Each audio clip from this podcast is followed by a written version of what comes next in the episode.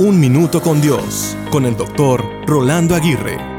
Muchos hemos escuchado el dicho que dice, la actitud lo dice todo. Es decir, de nuestra actitud depende mucho en nuestra vida. El tener la actitud correcta al emprender cada día te ayudará a vivir enfocado en lo primordial y podrás superar tus obstáculos a través de la fe. El tiempo que inviertas para pensar en miedos y preocupaciones te robará la energía, las expectativas y la fe con la cual Dios obra milagros. Para ser amigos de Dios hay que creer que Él está atento a nosotros y que sabe premiar a los que buscan su amistad. La verdadera fe la demostramos cuando sabemos disfrutar y agradecer lo que tenemos, mientras nos preparamos y alegramos a recibir lo que no tenemos. Tu vida tendrá un gran cambio cuando alimentes tu mente y tu corazón de pensamientos basados en la fe. Si cultivas una buena actitud, conseguirás más de lo que esperabas, serás más sano y fuerte, superarás obstáculos que parecían imposibles y te convertirás en aquello para lo cual fuiste diseñado.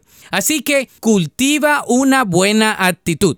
Recuerda que eres su creación y Él siempre estará a tu lado. La Biblia dice en Filipenses 4:8, y ahora, amados hermanos, una cosa más para terminar. Concéntrense en todo lo que es verdadero, todo lo honorable, todo lo justo, todo lo puro, todo lo bello y todo lo admirable. Piensen en cosas excelentes y dignas de alabanza. Para escuchar episodios anteriores, visita unminutocondios.org.